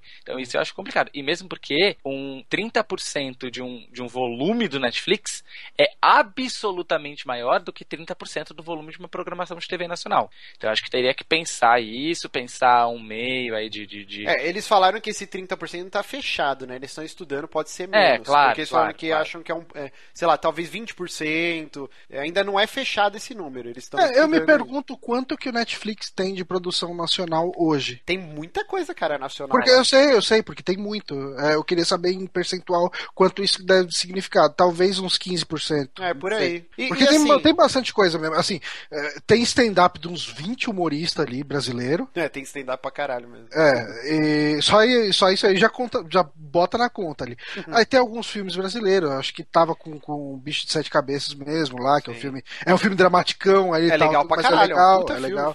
É legal tal tudo. Cara, novelas. Eu, eu não tô falando novelas. que não deve existir filme. Não, aí eu quero fugir de novela. Deixa a novela na Globo, cara. Eu queria ver produções, tipo, novas, tipo, um novo Mundo da Lua, um novo Gloob Gloob, sei lá. Não, não Gloob Gloob não, não, seria legal seria as séries da, da Globo lá. Sim, é, séries da Globo. de Maria, bota, sei lá, bota presente. Cara, tem, não, eu não acho, não, não sou contra a novela, não, não vejo nenhum problema em colocar a novela lá, da mesma maneira que tem Rubi. Que não, tem, tem Usurpadora, usurpadora, tem uma porrada de novela. Oh, bota lá, Senhora do Destino, bota Kubanacan. Ah, bota uma novela lá que já tem os 30%. Não, põe é. as séries da Globo, Quinto dos Infernos, põe essas paradas, é, Tosse Model, sei lá. Se botassem Kubanacan, assistiria inteira de novo. Mas assim, eu acho importante isso. É claro que 30% talvez seja muito, né? Agora o Eric fazendo essa conta aí. Mas eu acho importante. Não sei se vocês vão lembrar, existia um vereador em São Paulo, há muitos anos atrás, que era o Turco Louco. Né? E ele criou uma lei que toda banda internacional tinha que ter um show de abertura de uma banda nacional. E quando eu era adolescente, eu achava isso o fim do mundo. Mas, uma vez eu fui assistir Halloween Iron Maiden e o Raimundos abriu. E, cara, o show do Raimundos foi mil vezes melhor do que o do Iron Maiden com o Blaze Belly, cara. tipo, uhum. é assim, às vezes a gente tem essa, esse preconceito. E o do Halloween também. Que foi, é, do, é, o do Halloween é que eu sou muito fã de Halloween, mas Eu sou muito fã de Halloween, mas não foi muito bom. Muito, é, foi, foi, uma bosta, cara. Eu fiquei puto porque eu odiava Raimundos. E, e o Raimundos fez um show muito melhor do que o do Sim, exato. Foi 98 isso, cara. e, e assim, é, a gente tem esse preconceito com tudo que é nacional. Ah, lá de fora é melhor. Mas, cara, vamos dar uma chance. Talvez isso daí no começo seja uma obrigação e depois de um tempo você vai falar: caralho, tem tanta coisa nacional legal, né? É tipo o cara que nunca vai assistir um, um Dois Coelhos porque é uma produção nacional. Aí um dia ele vai falar: pô, se Netflix aqui só tem. Vou assistir essa bosta. E ele vai achar do caralho, porque é bem feito. Não é, é o melhor tá filme do mundo, mas lá. é legal, vai estar tá em destaque. Precisa existir isso, esse empurrãozinho aparentemente obrigatório no começo, mas depois as pessoas vão, ok, vamos então aquela série que a gente até entrevistou na época lá no Drink and Play, o Nerd of the Dead. Uhum. Cara, é super bem feito, bem editadinho, engraçado. Uma produção muito legal, cara. Tá e... aí, bota o Jovem Nerd pra fazer séries do Netflix. Cara, aquele, ó, uma série brasileira que foi cancelada na primeira temporada e eu adorava. Era uma tal de Fred e Lucy da, do Multishow. Passou no final do ano passado e foi cancelado na primeira temporada. Eu curti Cara, pra caralho, cara. mó Sessão de terapia, o negócio, são dois, duas séries excelentes que estão passando agora. Eu Não sei se as duas. O negócio passa na HBO. E o negócio ele é fruto dessa lei. Pô, o Mandrake, velho, que passava na HBO, que era com o Marcos Palmeira, Sim. que ele era tipo um detetive meio noir, assim, era muito foda, uma nacional, cara. Por que que não põe essa porra na programação? Tem muita coisa boa, cara. É, é que, infelizmente, a gente não tem esse contato com isso. O Mandrake era só pra assinante da HBO, tem muita coisa É, legal. pensando, pensando por esse lado, eu até entendo e acho até que pode ser legal. O meu problema, o meu range é só aquele com o cinema nacional cool. Ah, sim, vamos, vamos torcer pra existirem novas produções, mais, mais pipocões. Filme de terror nacional, eu queria muito filme de terror nacional. Vê um, Ixi, lançou um com a Regina Duarte agora. É bom? É, Eu não assisti ainda, chama acho que o Lobo Atrás da Porta, né? É, não sei, cara. A gente tem um folclore tão rico, esse negócio de macumba, que dá pra ser explorado. Tem um curta-metragem, eu vou tentar achar, que chama Amor, Amor, de Mãe, Amor Só de Mãe, que, que é uma- até uma releitura de uma música, acho que do Vicente Celestino, e ganhou uma porrada de festival. Ah, eu festival acho que ouvi falar dele, cara. E chama Denison Ramalho, diretor. Eu vou tentar achar. Ele tem no YouTube completo. E eu vou postar no, no link aqui do no podcast. Cara, é um, um curta-metragem de 10 minutos. Mano, é arrepia. É muito foda. Dá pau em muita coisa, cara, de cinema gringo. É um curta-metragem Amor Só de Mãe. É muito bom, cara. Então, assim, foi a única coisa de terrorzão, assim, que eu falei, caralho, isso é muito bom. Eu quero ver filmes de terror nacionais. Dá pra explorar tanta coisa, velho. Então, sei lá, vamos torcer pra esse empurrão obrigatório. Essa- se torne aquele da bom. Sandy, você viu? Não, não vi, cara. Que? Tem um filme da Sandy meio de terror, um thriller. Ah, né? eu ouvi falar. Ah, Só, só corrigindo, eu falei que era da Porta, mas esse é outro. É, esse da Regina Duarte é Gata Velha Ainda Mia. Esse Mas terror, não, isso? mas é, é, é de suspense, né? Ah, tá. Ah, cara, quase que eu esqueço, tá? Tá na hora de fazer a pauta. Tem aquele Contos do Edgar, que é uma produção nacional, que é uma releitura dos contos do Edgar Allan Poe, tem no Netflix. Acho que são oito episódios a temporada, e episódios curtos, com historinhas de terror. É muito legal, cara. A Jéssica assistiu, ela pegou um domingo, ela assistiu a tarde inteira, assim, todos os episódios. Ele tem aquele lance meio creep show, que tem uma história grande que vai se formando enquanto esses pequenos contos vão sendo é, passados. E no final tem uma grande história. Assistam, cara. É muito legal, uma produção muito bem feita, muito bem escrito, bem divertido, cara. Ó, tem uma outra produção nacional aí que vocês precisam ver que chama Casa Bonita, passando no Multishow. Ah, vai tomar no cu. Mas, então, continuando aqui, produção nacional, né? Batman Arkham Knight vai chegar aqui no Brasil, né, em junho, por 249 reais. A Warner tá metendo a faca. Mas, cara, não, tipo, não dava pra. Não dava pra gente é, ignorar que com o aumento do dólar do jeito que ele aumentou, isso não ia impactar nos Sim, preços sim. É que tava de- tão legal os jogos a 170, 130, né? A Microsoft lançando os first party dela a 130. Eu comprei o Halo 4, paguei acho que 114 reais, tá? O Gears of War 3, e agora a gente tá vendo crescer de novo, né? Só que pelo menos uma coisa boa, dubladores profissionais dessa vez. Ah, Então, finalmente. a gente tem uma lista aqui, eu não... O, o Batman não era, é, era Márcio, Márcio Seixas? Que era o Então, cara que- esse Batman é o cara que dublou o filme do Dark Knight. Ah, é o Ettore Zuin, é o nome do, do dublador. Mas É. é Mais do, que, mais do que o Batman, ele dublou o carinha da- que tinha o anel da Terra no Capitão Planeta. Isso é, Caraca. isso é importante. Mas assim, dessa vez a gente não vai ter nenhum rockstar brasileiro aí, então só dubladores profissionais. Nossa, ele fazia o Iaco no Animaniacs. Fazia, fazia. Meu que Deus foda. do céu. Só que sabe o que é triste, Johnny? Você falou, ah, o dólar não tinha como a gente passar ileso, né? 249,90 pra Play 4 Xbox One, pra PC 119 reais. É que o PC tem Então- aquele lance, né? Que ele. eh, O pessoal consegue incluir o PC na legislação de software, que tem um monte de incentivo. Então é imposto, não é o dólar. Então, assim, o Não, porque 249. jogo brasileiro, o jogo lançamento brasileiro era 99 até pouco tempo. Não, ok, mas porra, Então, 119 reais, cara. Tá baratíssimo é, mas ainda. é que do- tem também tem o imposto em cima do dólar também, então. É, eu, eu queria muito, cara, que, que um dia essa porra, essa taxação escrota, ridícula, suma, porque não é possível, cara, que os caras não enxerguem que a gente virou um mercado maior que o México, movimenta uma puta de uma grana e ainda existe esse imposto ridículo, cara. Iguala o preço do jogo de PC, porra, não faz sentido nenhum isso. É, cara, porque se você for ver, ó, 250, cara, assim, fazendo só a conversão direta do dólar de 60 dólares, você vai ali por 180 reais. Sim. Aí você vai ter um preço de importação aí em cima, né? 200 reais parecia um preço justo, né? Mas daí o, o- parece que o lucro dos caras vem em cima do preço de varejo lá de fora, Cara, cara, não dá pra entender. O- a versão do PC tem, é, é impressa também, tem caixinha. Eu, eu não engulo isso, cara. Eu só vou achar que é justo no dia que um, um jogo de PC, o, o o de console, for o mesmo preço do PC. Uhum. Eu, eu, eu acho ridículo, cara. Não, é que a taxação é diferente, né? Então, muda a taxação do, do, do jogo de console, cara. Porque Uhum. são mídias Você iguais. sabe, você sabe que se forem mudar, eles vão mudar o de PC, né? Ah, é claro. O nosso lado sempre é mais fraco. Você você lembra da treta toda lá do, do nosso querido amigo Moacir? Ah, jogo não. É, não, vou falar sobre isso aqui. Mas assim. Ok. É muito triste, mas eu queria saber a expectativa de vocês pro Batman Arkham Knight, cara. Eu, eu, eu tô com expectativa zero pra esse jogo. Eu gostei muito. O meu favorito é o Asylum, o primeirão. Eu gosto do Arkham City, mas eu acho ele bem inferior ao primeiro. E eu joguei um pouquinho do Origins, mas ele nem pode ser considerado, né? Parte do pacote que não foi a Rocksteady. Mas eu, sei lá, cara, nada que eu vejo desse jogo me anima. Eu não tô É, esperando eu, nada eu tô dele. um pouco com você. Eu joguei o primeiro, gostei bastante. Eu terminei ele. Não fui atrás de todas as os troféus do Charada, nem porra nenhuma. Fiz a história, terminei. Falei, ok, gostei bastante desse jogo. Comecei a jogar o, O City. o segundo, né? O City. Eu falei, cara, esse mundo tá muito grande. Eu não tô com saco nenhum pra explorar ele. Então você não vai jogar Witcher, né? Então, não, mas assim, pra mim era mais do mesmo aquele mundo, sabe? O Witcher eu tô. O Witcher ainda tô balanceando. Eu tô achando que o meu dinheiro esse mês vai pro Splatoon. e você, Eric, qual a sua experiência aí com Cara, eu- joguei o Arkham Asylum e eu tenho o Arkham City, mas eu nunca joguei. Eu gostei do Arkham Asylum, embora eu não seja o maior fã do mundo de Batman. Isso não significa que eu odeio Batman, mas eu não joguei o City ainda.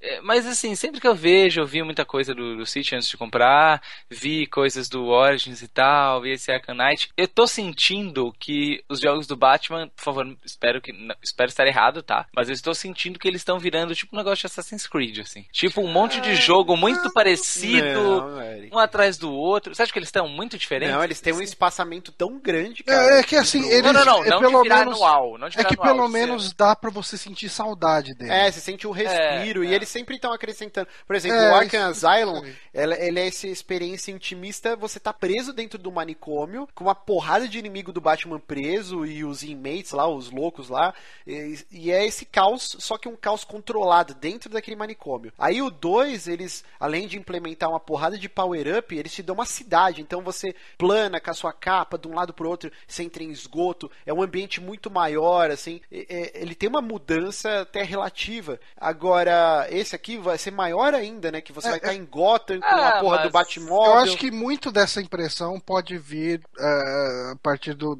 Quando a gente começa a lembrar do, do Origins que veio aí, foi bem. você fala, puta, pra quê, né? É, pra, é pra ganhar dinheiro, né? Mas assim, esse, esse parece que ele vai, eh, digamos assim, parece que o salto dele vai ser mais ou menos o salto que a gente teve do Asylum pro City, sabe? Sim, sim. É, o salto do City pra ele, vamos ignorar o Origins, vamos fingir que ele não existiu. Eu acho que vai ser um salto equivalente, sabe? Você vai ter muita coisa meio repetida, ok, mas você vai ter o Batmóvel que Parece vai ser um elemento grande do jogo, né? coisas. É, então. E já- vai já- ter agora esse lance meio de luta livre, de tag, né? Você vai, por exemplo, você tá lutando, e aí você dá um gancho e o inimigo sobe e vem o Robin, começa a dar um combo, só que não é outra pessoa controlando, é o próprio PC. E aí vai ter a Batgirl também, eu não sei como vai funcionar esse lance dos tags, mas. E, e a gente não pode esquecer, cara, que o, o Batman da Rocksteady, é, eles trouxeram o melhor, o melhor modo de combate de um jogo mundo aberto ever, assim. Esse É, modo de combate legal. do Batman é um negócio extremamente viciante, muito copiado, foda, né? cara. Copiado por vários jogos de combate. Sim. Praticamente toda. Por uma época,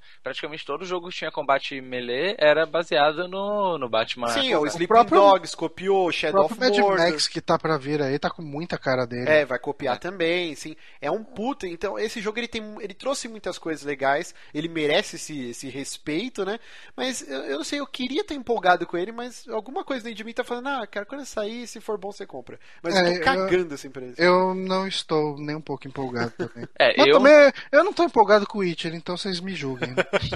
É, eu, não, eu não vou pegar o Batman Arcanite, eh, a não ser que aconteça uma coisa revolucionária na minha vida que mude minha opinião. você não jogou nem o City, com certeza É. você não vai pegar esse mesmo. Pois é, mas vai que, né? Nunca Agora falando de jogos que sim despertam, meu Deus, a loucura de tão foda que eu, eu já tô com quase 50 horas de, de jogatina. CD Projekt Red não falará sobre o seu próximo jogo até 2017. No caso, esse próximo jogo, Cyberpunk 2077. E o que eles deram a declaração é que eles, eles nunca tiveram tanto alarde sobre a empresa, né? O Witcher 3 ele vendeu um milhão e meio de cópias antes do lançamento, cara. A gente tava vendo nossa, a, absurdo. A Sony comemorando, né? Um milhão de, de cópias do Bloodborne. E, e essa porra desse jogo já vendeu um milhão e meio antes de lançar.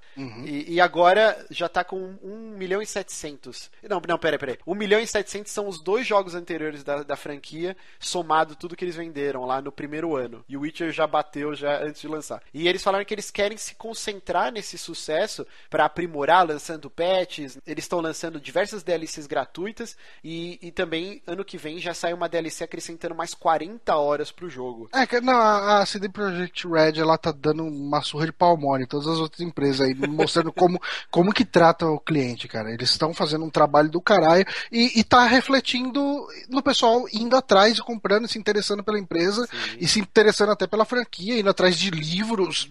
Cara, é- é- eu acho que eles estão fazendo um trabalho incrível. E, e você vê que eles são cuidadosos, porque o Witcher, desde o primeiro, ele foi. Todo o projeto foi concebido, né? Eh, Se eu não me engano, ele foi concebido desde o início para ser uma trilogia e os jogos são bem amarradinhos. E, inclusive o Witcher 3 podia facilmente, se ele tivesse na mão de uma EA da vida, iria ser dividido uns três jogos, cara. E ainda seriam três jogos cheios de coisa pra você fazer, cara. Porque 200 horas de jogo tem essa porra, se você for fazer tudo.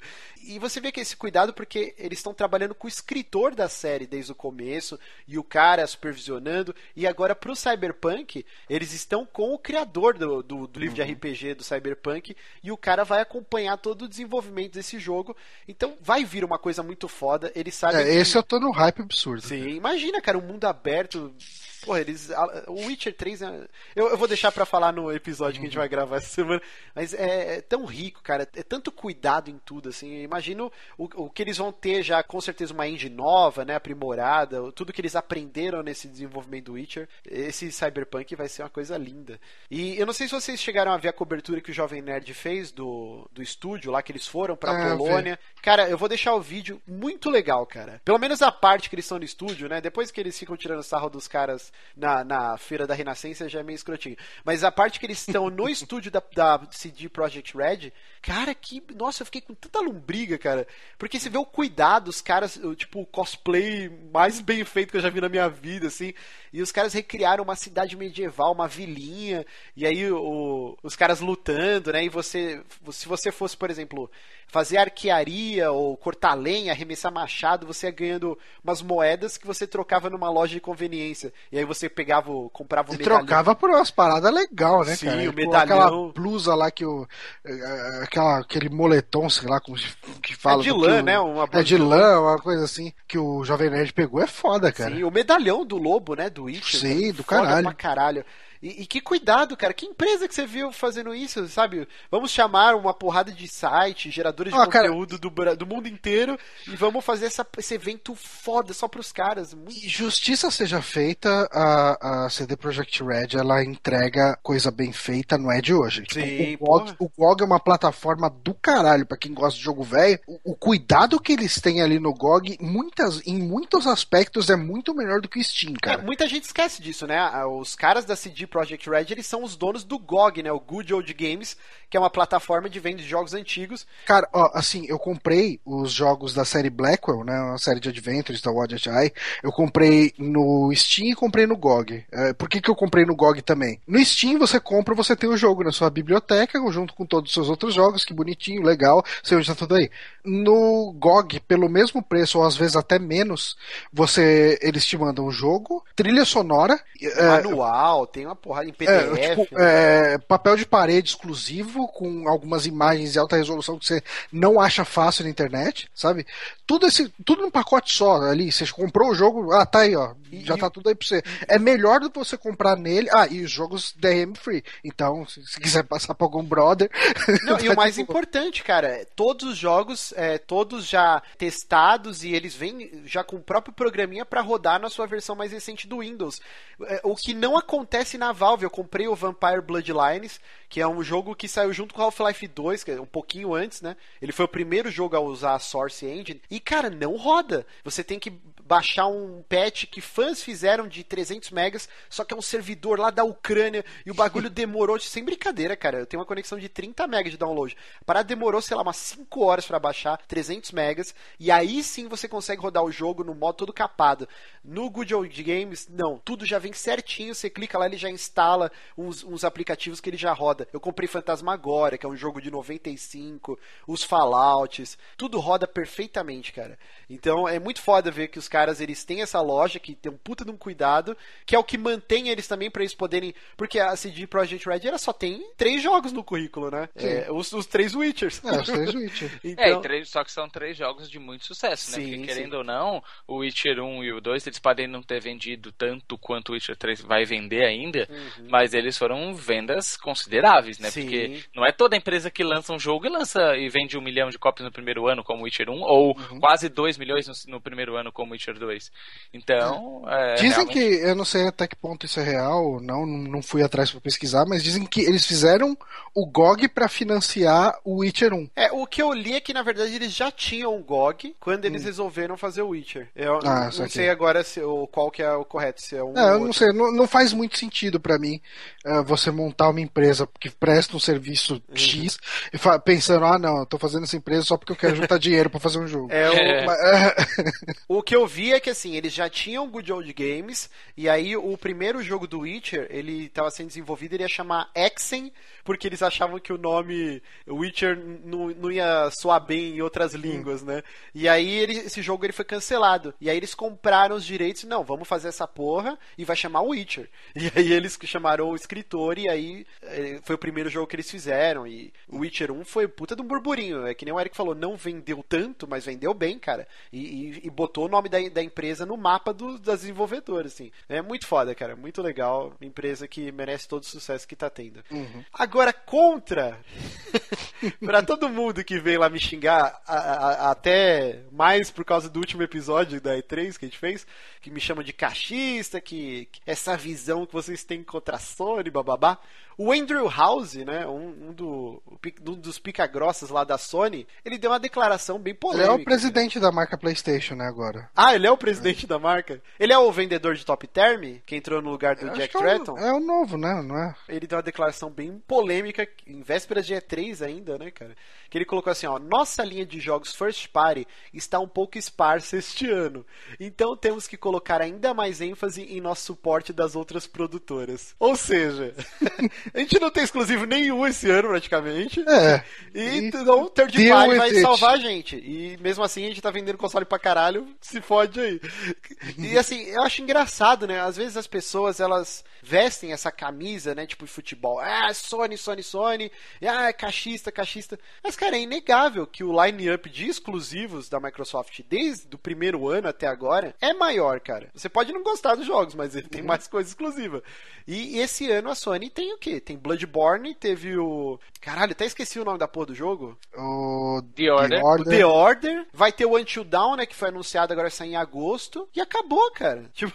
Ah, cara, mas até aí, se você for considerar exclusivo como medir a, a, o termômetro da empresa, então a Nintendo tá a melhor das empresas de todo mundo, todo mundo, que tá em melhor situação. Mas porque... esse ano, é, esse ano a Nintendo tem também um line-up, não, não diria forte, né? Mas. É, não, esse ano não tá grande coisa também, não, vai. É, mas tem não, mais mas exclusivo tem muito que a Sony. Jogo, tem muito mais exclusivo que a ah, Sony. sim, não, tem mais exclusivo que a Sony, com certeza. É, Então- Eu só acho que, assim, ele fala uma coisa na, na entrevista também, que ele fala que, ah, que, as, que os consoles Play, Play 4 e tal estão em um bom momentum, né? Que estão em um bom, assim, é, seguindo aquela, aquele fluxo, né? No impulso, né? Só que isso é idiota. Então, eles falam assim, ah, isso, como a gente tá assim, a gente pode esperar.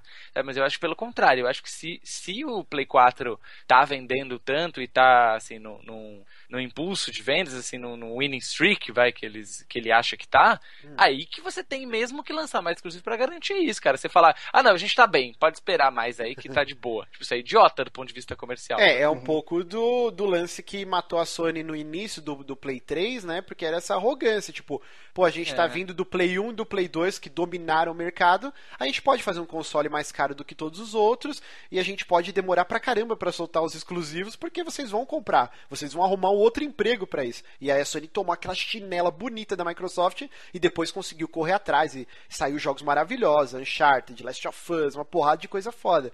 Mas eles tiveram que tomar essa rasteira. E, e a Microsoft começou também se embananando toda, com aquele lance "Oh, mais caro, é TV e o Caixa 4, e eles estão correndo muito bem pra reverter isso, né? Se a É. Microsoft vier de novo com um line-up fortíssimo de exclusivos, os 50 dólares mais barato, cara, isso pode mudar. A Sony tem que correr atrás, cara. É, É, assim, é, é, sei lá, cara, ela parece que tá meio confortável, né, cara? Tá muito confortável. É, É. Não, não tá, não tá. Assim, eu particularmente, eu tenho um Play 4, não pretendo comprar um Xbox One. Provavelmente isso não vai mudar ao longo da história, porque o tipo de jogos exclusivos que se lançam pro Xbox One até agora, e durante a história do console até agora, nunca me interessou. E se não mudar drasticamente o tipo de jogos que são os exclusivos que acabam saindo pra Xbox One, se não mudar drasticamente, eu não vou comprar um Xbox One, eu vou continuar com o Play 4 porque são os exclusivos que me interessam. Agora, se não há exclusivos que me interessam, é complicado, né? Começa assim, não vai fazer eu mudar de console, mas me deixa insatisfeito com a empresa, sabe? Me faz Sim. pensar. Por que, É, que eu eu comprei um videogame? junto que com você, cara. Tem um pouco da inversão de papéis também, né? Na geração passada, a gente tinha muito forte os third parties no Xbox. Então era muito anúncio, ah, vai sair, saiu para os dois, mas assim, ah, eles sempre anunciavam com a Microsoft, né? O Xbox 360 era aquele jogo pra jogar FPS, né?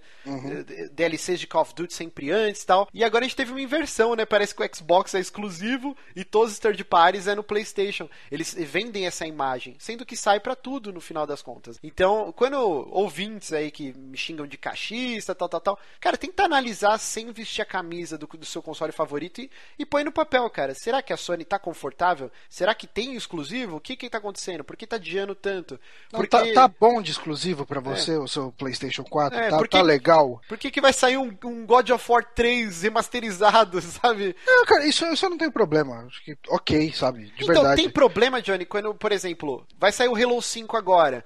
Então, ok se eles lançarem o Master Chief Collection, o Halo ODST, porque vai sair um, um, um Halo 5 agora esse ano. Agora, vocês nem me anunciaram um God of War novo, não tem nada com uma data, mas vai sair a remasterização do É, jogo que é bem é- recente. Mas eu acho que, assim, não, não é a Santa Mônica que tá fazendo isso. É, é uma forma de você poder jogar um jogo. De repente você, você não jogou ele lá no Play 3, de repente você pulou do Play 2 pro Play 4. É, Eu não tenho problema, de verdade. Com, Não, eu também não, mas eu acho estranho, assim, quando Mas você tá assim, eu tenho carente problema de quando só sai remaster. É. Mas eu não vou odiar o remaster por causa disso. Eu vou odiar a empresa porque não lançou outra coisa com o remaster. Não, eu também, eu comprei o Last of Us, o remaster, no dia que saiu. Quer dizer, eu comprei uma semana antes até.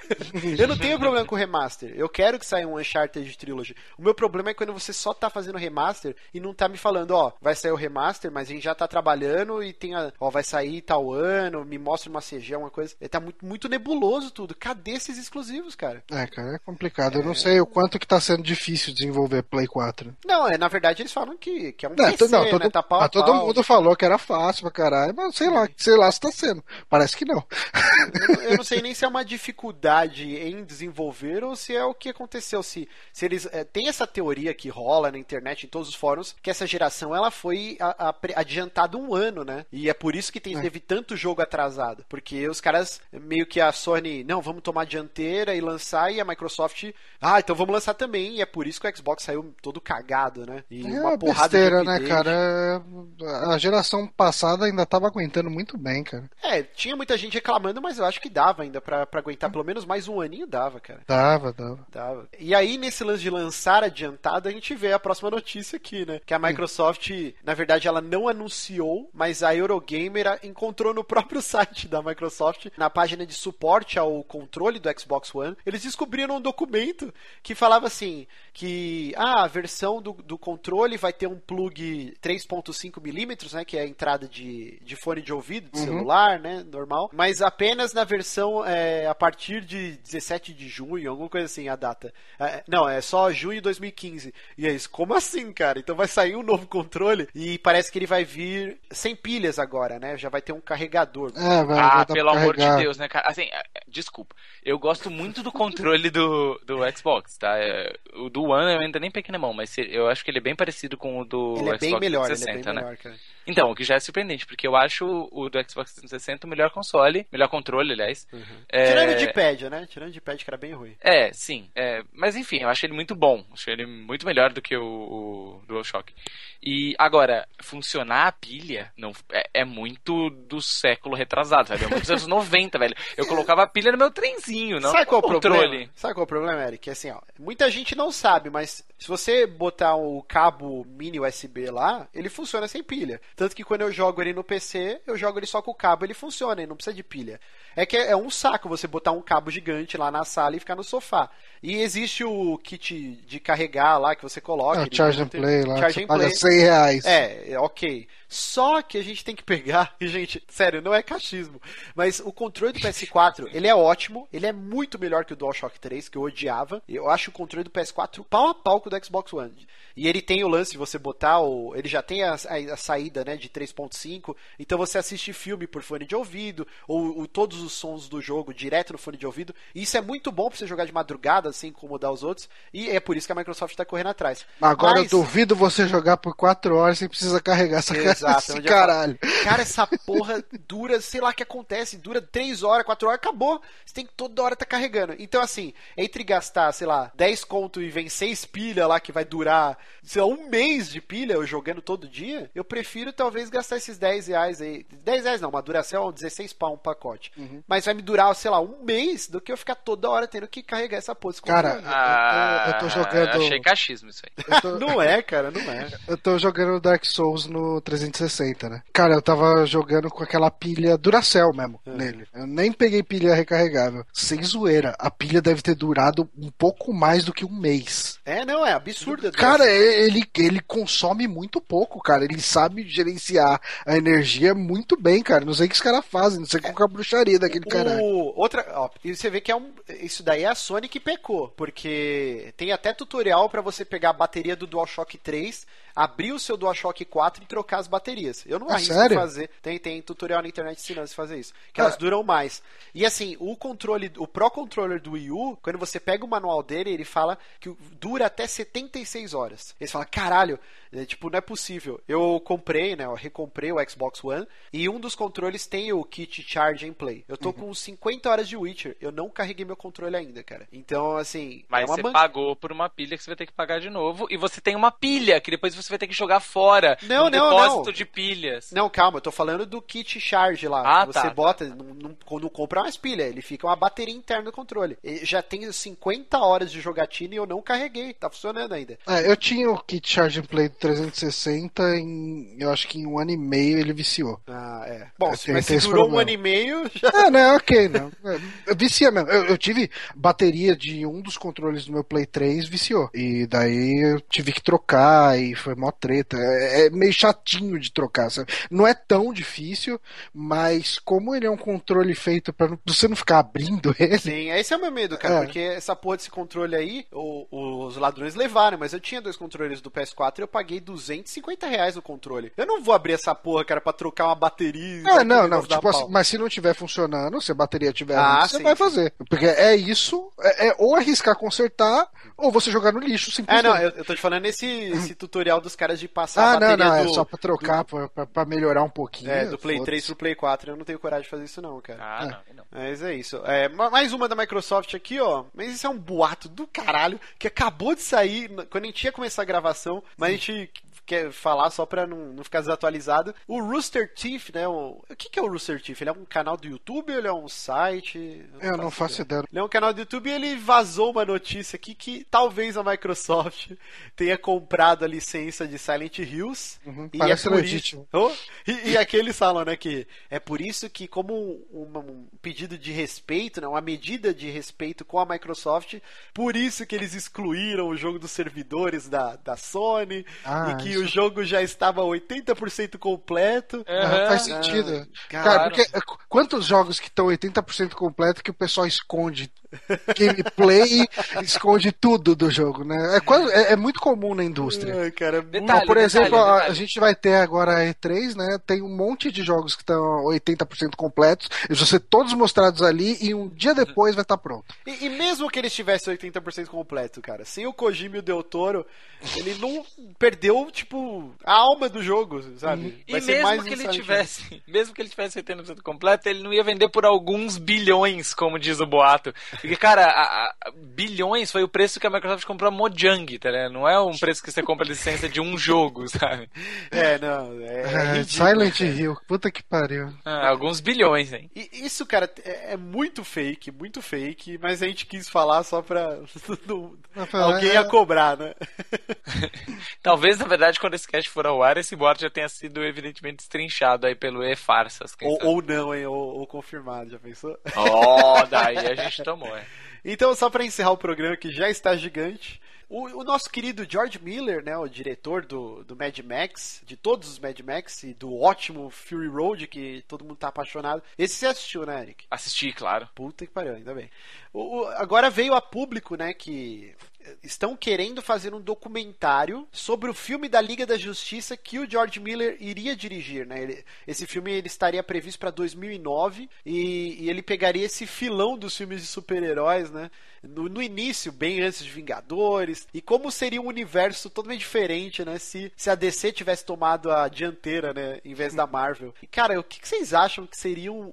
Agora que a gente viu, né? Porque o George Miller ele tava meio apagado, né? Dirigindo Happy Feet, Eu é, gosto. Baby, o Porquinho Atrapalhado. São ótimos filmes, mas você, não- você ia falar assim, porra, o cara que eu queria que dirigisse Liga da Justiça é o cara que fez o Baby, Porquinho Atrapalhado. Você não ia fazer isso, cara. Não. Então, agora sim com o Fury Road, né? Você, porra, meu Deus, esse é o filme mais foda do mundo e tal. E o elenco que, que tava previsto é bem legal, bem melhor até do que o, o do, do Batman vs Superman, né? Inclusive a Mulher Maravilha seria. Sabe aquela. Ela não é a líder, né, da gangue da, das mulheres lá motociclistas, mas é aquela morena que tá nua e o Max ele fala, putz, daí é uma armadilha. Ah, sim, tô ligado. Ela seria a Mulher Maravilha, cara. E essa mulher é lindíssima, cara. E ela é gigantona e tal. Ela tem todo esse porte da Mulher Maravilha.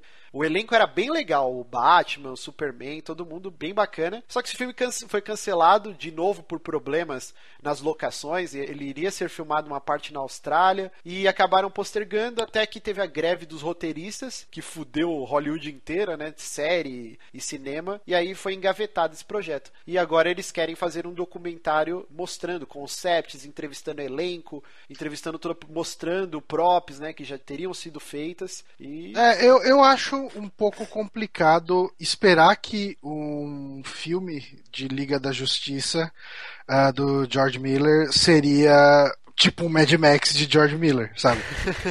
é, o nível de liberdade que ele teria para trabalhar com a franquia dos outros, diferente do que ele tem de liberdade para chegar e falar: foda-se o Mad Max, vai ser um filme da Furiosa e vocês vão engolir essa porra, e eu vou fazer desse jeito porque é assim que eu vi, é assim que eu quero, e, e calava a boca de todo mundo, assim. Ele não pode chegar e falar não, esse vai ser um filme da Mulher Maravilha, os outros vão ser coadjuvantes. Não, não, cara, é um filme do Superman, do Batman e seus amigos.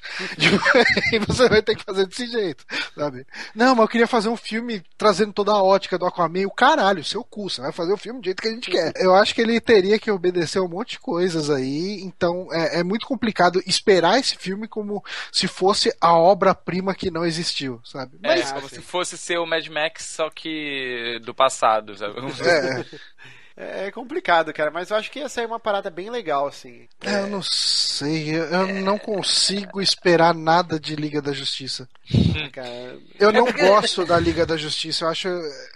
Então, esse é o meu problema. Eu sou um deceneco enrustido. Eu amo os filmes da Marvel, eu gosto dos personagens. A gente até respondeu no ouvidoria, o herói favorito é o porra do Homem-Aranha e tal. Mas eu sempre tive essa paixão pela DC como um todo. Eu acho o universo da DC muito melhor que o da Marvel. Esse, esse conjunto, a liga, os desenhos da DC dão um pau nos, em todos os desenhos da Marvel, assim. A animação do Batman dos anos 90, o desenho da Liga da Justiça era muito bom. Eu, eu gosto desses heróis, eles trabalhando em equipe. O, o Ajax, o, o Lanterna Verde Negão lá, o John Stewart, são personagens muito fodas. O Batman, pô, o Batman, ele foi, teve uma pesquisa, ele é o herói, o nome de herói mais clicado da história, assim. É como é tipo a diferença de venda do Play 2 pro outro console que vem em segundo lugar. É o Batman é isso, cara. O Batman é o maior herói do mundo, assim. Então, porra, um filme bem feito com um diretor que a gente sabe que é foda, né? Ainda mais com esse hype do Mad Max. Porra, eu queria ter uma, sei lá, uma máquina da realidade alternativa e só ter um vislumbre desse universo onde existiu esse filme, cara. Eu acho que, que ele seria uma revolução, assim. É, mas considerando que ele ia ser um filme sem, ao contrário do Vingadores, ele ia ser um filme sem haver nem, praticamente nenhum filme dos heróis é, prévio, né? Que Sim, é. Vingadores. Porque não tem filme da Mulher Maravilha, não tem, pelo menos na época, né? Não é, tinha... Teria o Batman, o Batman Begins, né? É, é de 2005. E vários filmes do Super-Homem. E, e mais... Assim, o Lanterna Verde, aquele filme horrível, já tinha saído não? É, ah, eu acho que foi, foi. Foi um dos motivos do cancelamento desse filme, foi a, a péssima repercussão do filme do Lanterna Verde com o Ryan Reynolds. Também foi um motivo para sepultar o projeto. Falei em Ryan Reynolds, só uma nota rápida. Parece que acabaram as filmagens do Deadpool dele. Ah, sim. É, nota qualquer, rápida. Qualquer coisa, né? Não tô esperando eu, nada. Eu, eu, eu gosto de filme galhofa, então eu espero que dê pra dar risadas. Ah, eu vou assistir, cara, porque eu, uhum. como eu sempre falo, eu sou um verme, eu vou assistir qualquer bosta. Mas o Deadpool, não, eu não, não vejo muita graça nele. Não. Ah, eu gosto dessa parada de quebrar a quarta parede. É só lembrar da que, zoeira ele, e tal. que ele foi criado pelo Rob Liefeld, então. ah, mas isso não quer dizer muita coisa. Mas é isso, então. A gente queria agradecer muito a presença do nosso querido Eric. Aê, finalmente, cara. Finalmente eu gravei isso para mim. A gente tá combinando isso, na verdade, há séculos, né? Ah, desde que e... o site foi criado, na verdade, é... tá combinando. e só hoje rolou participar, mas é, estou sempre aí acompanhando, então para mim foi um, uma honra participar desse episódio. Venha mais vezes, aparecerá mais vezes. É, sempre lembrando que vocês podem nos enviar, nos enviar e-mails no superamigos.gmail.com e perguntinhas no esc.fm barra superamigos, que a gente vai acumulando essas perguntas e uma vez por mês a gente tem o Ouvidoria, que é um podcast transmitido ao vivo, uhum. onde a gente lê todas essas perguntas malucas, né? Inclusive tem Chama uma muito... ouvinte. Chama ouvinte para participar ao vivo. Inclusive tem uma pergunta muito louca o cara perguntou se a gente fosse um urubu, que carniça que a gente ia comer, cara. Olha a porra da pergunta que o é cara... Bom, bom que eu já vou pensando pra próxima Ouvidoria. já vou pensando. é, e também é lembrar, né, que a gente tem um Patreon, né, um Patreon, abrasileirando, já que, que eu não uhum. posso falar HBO. E, cara, com um dólar mensal você ajuda pra caramba a gente passar óleo nas engrenagens do, do Super Amigos e, e, a gente produzir mais conteúdo, né? Ajudar nos, no, nos custos do, do site. E lembrando que não é só uma ajuda, você vai participar de um grupo no Facebook fechado, que é um fórum que tá muito legal, cara. O pessoal muito selecionado, assim, muito engraçado, criou uma amizade mesmo. O pessoal posta uhum. trailer de filme, notícia, oh, e aí todo mundo discutindo. Tá, tá muito legal essa união assim da galera. E você vai receber também o podcast sempre antes, vai ser convidado. A gente convidou já uma porrada de patrão pra, gra pra gravar diversos conteúdos aqui com a gente. Então, ajude lá se você puder, né? E se você não puder dispor de um dólar por mês, não tem. Ah, eu não tenho cartão de crédito internacional. Você pode por boleto também, tem um tutorial lá. Mas se mesmo assim você fala, não, não quero pagar. Cara, você pode ajudar a gente dando um RT ou mostrando pra um amigo seu, ou ouve esse podcast. Avaliação no iTunes, avaliação no iTunes. Sim, cara, a gente tá ajuda. batendo nessa tecla aí. Inclusive, voltamos pro top, hein? Surtiu efeito aí, o Johnny pediu no, no programa passado. Estamos no, na 56 posição do top de todos os podcasts nacionais. No, não só de videogames, de todos os temas, a gente tá em, em 56, que é, que é legal pra caralho, pô. Ok. É, é um site mega novo, né? Então, queremos subir mais, cara. Queremos chegar lá no top 10, então. Não, a, gente, a gente tá em destaque no- nos novos lá, né? Sim, sim. O que ouvir, é o que conhecer, a gente tá em destaque lá. É o primeiro que aparece, se não me engano. Ah, legal. A gente tava no top 10 também dos podcasts nacionais de videogame. No top 10 a gente tava, não sei se tá ainda. Eu acho que não mais, mas é, culpa dos ouvintes. Culpa dos ouvintes. Mas no, no top 100 a gente tá em 56, então vamos alavancar isso. Tem, tem diversas maneiras de você ajudar a gente sem pagar o Patreon. Se você puder, porra, você vai fazer parte de um grupo muito divertido lá. Então acessem overkill.com.br, Eric. É Isso aí, o endereço continua mesmo. Então, .com.br, acessem lá Overkill, muito bacana. Eles falam muito de Final Fantasy, se você gosta. Já- Não, não coloca isso, porque senão as pessoas vão achar que a gente só fala disso. Não, não, é que as japonesices que o pessoal sente falta aqui nos Super Amigos, e que dificilmente vão rolar, vocês encontram lá no Overkill. Então, a gente recomenda. Mas não só isso, né? Eles falam de brasileirice também. O, episódio mais recente eles falaram de, de versões nacionais, jogos. Sim, sim, né? sim. Exatamente, coisas de todos os países, né? Olha só. Exato. Então é isso, gente. Vamos ficando por aqui. Programa muito bacana, muito batuta. E até semana que vem. Yay!